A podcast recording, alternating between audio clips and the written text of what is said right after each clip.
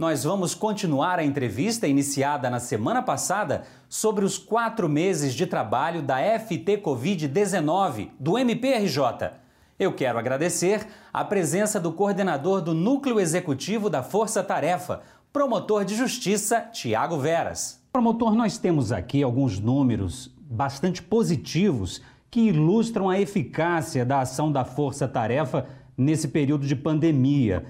De abril até a metade do mês de julho, a Força Tarefa Covid ajuizou 25 ações públicas em conjunto com diferentes eh, promotorias de justiça e obteve decisões favoráveis em 23 dessas ações civis públicas.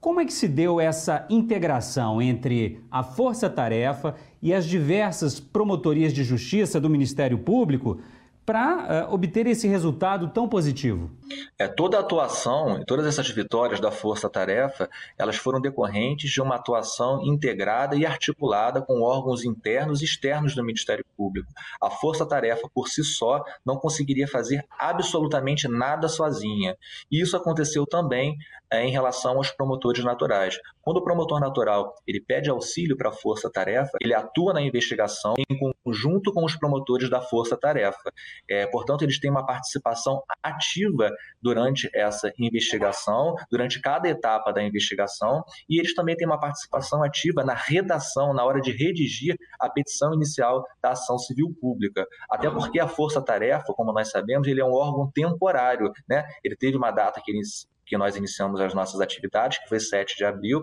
e em breve a Força Tarefa será extinta. E quando a Força Tarefa for extinta, são esses mesmos promotores naturais que participaram das investigações ativamente, que participaram da redação da ação civil pública, que vão prosseguir sozinhos falando nesses processos judiciais eh, junto às varas em que eles foram distribuídos. Então, eh, eu ressalto aqui a participação ativa é, e essa colaboração de todos os promotores naturais. Promotor, outras estruturas do MPRJ, como por exemplo o Grupo de Apoio Técnico Especializado, o GAT, e a Coordenadoria de Segurança e Inteligência, CSI, essas estruturas também contribuíram para o trabalho da Força Tarefa? Contribuíram e muito. Né? O GAT foi imprescindível, basicamente, para todos os processos, para todas as ações civis públicas ajuizadas pela Força Tarefa. Todas as nossas ações civis públicas, elas estiveram baseadas não só em fundamentos jurídicos, não só em justa causa, em provas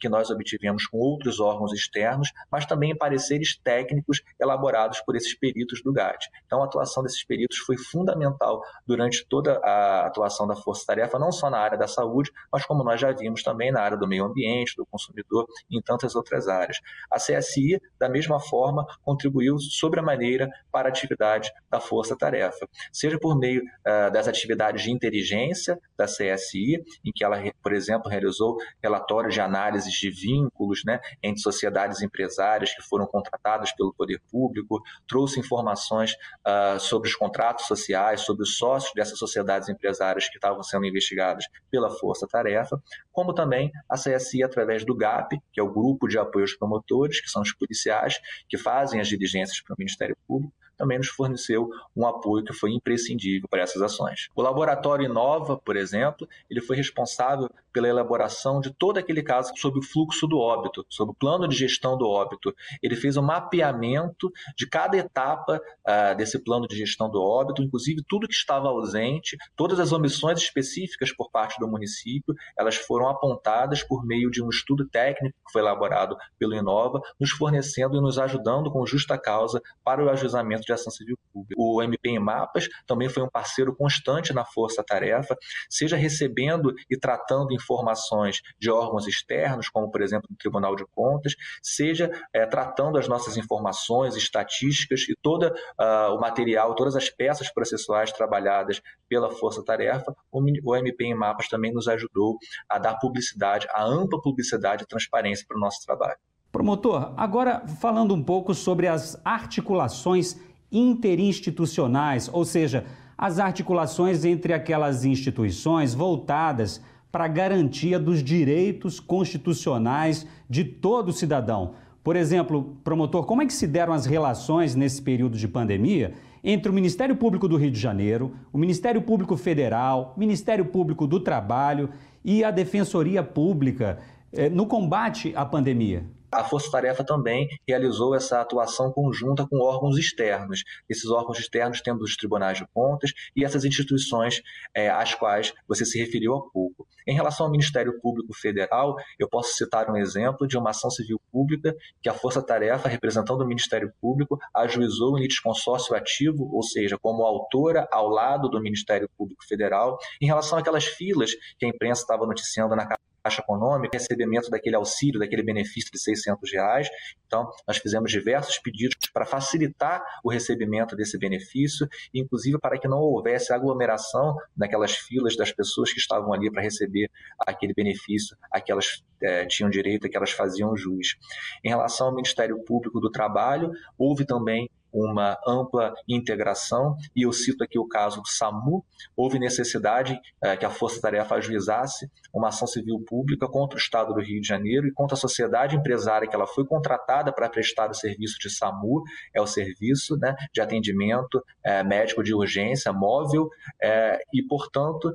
nós tivemos a preocupação de, ao ajuizarmos essa ação civil pública, aquela de natureza de improbidade administrativa, em que nós impedimos novos pagamentos já sabidamente superfaturados, nós fizemos um pedido também de tutela de urgência para que a sociedade empresária que foi contratada de forma ilegal, de acordo com as provas colhidas pelo Ministério Público, que ela continuasse prestando serviço até o término do seu contrato, que foi de 180 dias, porque a experiência nos revela que se a gente tivesse pedido só a primeira parte do pedido, ou seja, o não pagamento de valores superfaturados e possivelmente essa empresária iria paralisar os serviços. Então nós tivemos a cautela de não inviabilizar a prestação de serviço público. É, no entanto, essa sociedade empresária houve notícias de que ela não estava fazendo pagamento para os profissionais que estavam prestando serviço para o SAMU. E aí o Ministério Público do Trabalho entrou em contato conosco, nós trocamos informações, trocamos documentos, trocamos cópias dessa ação civil pública para o Ministério Público do Trabalho poder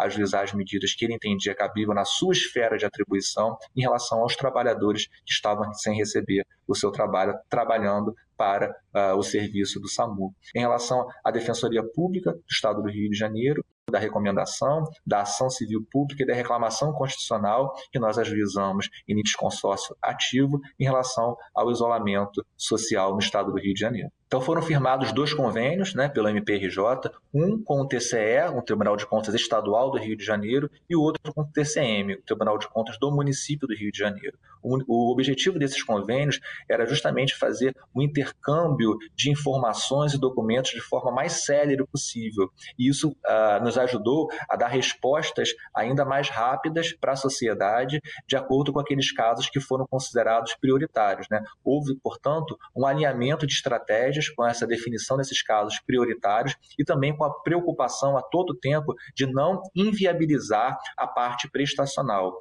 Tanto o Tribunal de Contas do Estado quanto do município, eles verificam a regularidade desses contratos que foram firmados ou pelo Estado do Rio de Janeiro, ou pelos municípios que uh,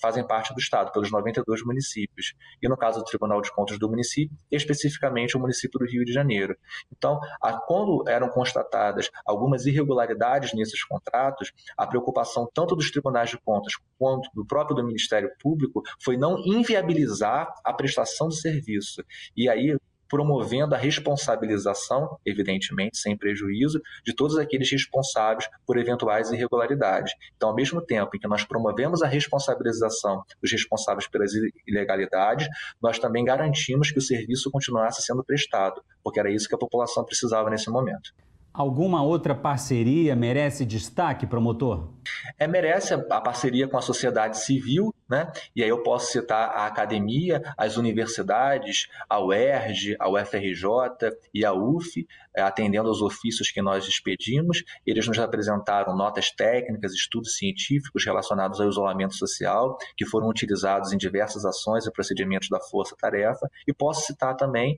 é, na comunidade científica a Fiocruz, que nos trouxe estudos preciosos com dados técnicos e científicos que também embasaram e nos ajudaram a tomar algumas decisões decisões, evidentemente sempre com caráter de complementariedade. Então, nós juntamos esses estudos que foram apresentados pela academia e pela comunidade científica com as demais provas que já existiam dentro dos nossos inquéritos civis, e aí podemos formar a nossa opinião e adotar as medidas extrajudiciais e judiciais cabíveis. Como é que a Força Tarefa vem lidando com esse desafio da reabertura das atividades econômicas? A todo momento, a força-tarefa sustentava e ainda sustenta que, quando chegasse a hora da flexibilização acontecer, que ela acontecesse de forma responsável, com faseamento, observando a progressão dessas medidas e, se houvesse algum indicativo de saúde uh, indicando uma piora nos índices, que houvesse uma regressão dessas medidas. Então, nós continuamos acompanhando cada uma dessas fases é, do isolamento, da flexibilização do isolamento social e ressaltando que a questão ainda está sob júdice, está no STF, pendente de julgamento ainda, uma reclamação em que nós estamos questionando essa flexibilização que nós entendemos que foi feita de forma precoce, haja vista que não foram apresentados os estudos científicos que a força-tarefa entendia, de acordo com a legislação e com a própria jurisprudência do STF, que deveriam uh, ter sido apresentados.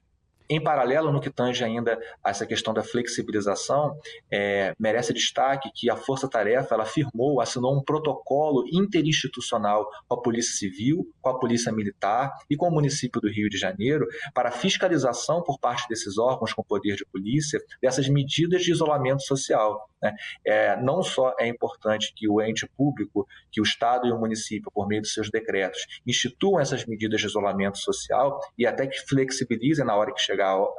momento adequado, como é importante também que haja uma efetiva fiscalização, porque sem fiscalização a gente viu que a taxa de adesão no momento inicial ao isolamento social estava muito baixa. Então, uma outra iniciativa da Força Tarefa foi a obtenção desse protocolo interinstitucional especificando qual era a forma de atuação e o que cada um deveria fazer, tanto a Polícia Civil quanto a Polícia Militar, como os órgãos municipais, vigilância sanitária, epidemiológica, etc. E houve aí diversas reuniões também com a Polícia Militar, que merece o nosso destaque. Nós agradecemos também todas as vezes em que nós solicitamos a reunião com o secretário de Polícia Militar, ele compareceu altas horas da noite, nós ficamos fazendo reuniões junto com o GAESP, que é o Grupo de Atuação Especializada em Segurança Pública, é, tração de estratégias uh, para que fossem evitados os danos colaterais na hora em que a Polícia Militar fizesse essa fiscalização do cumprimento das medidas restritivas de isolamento social.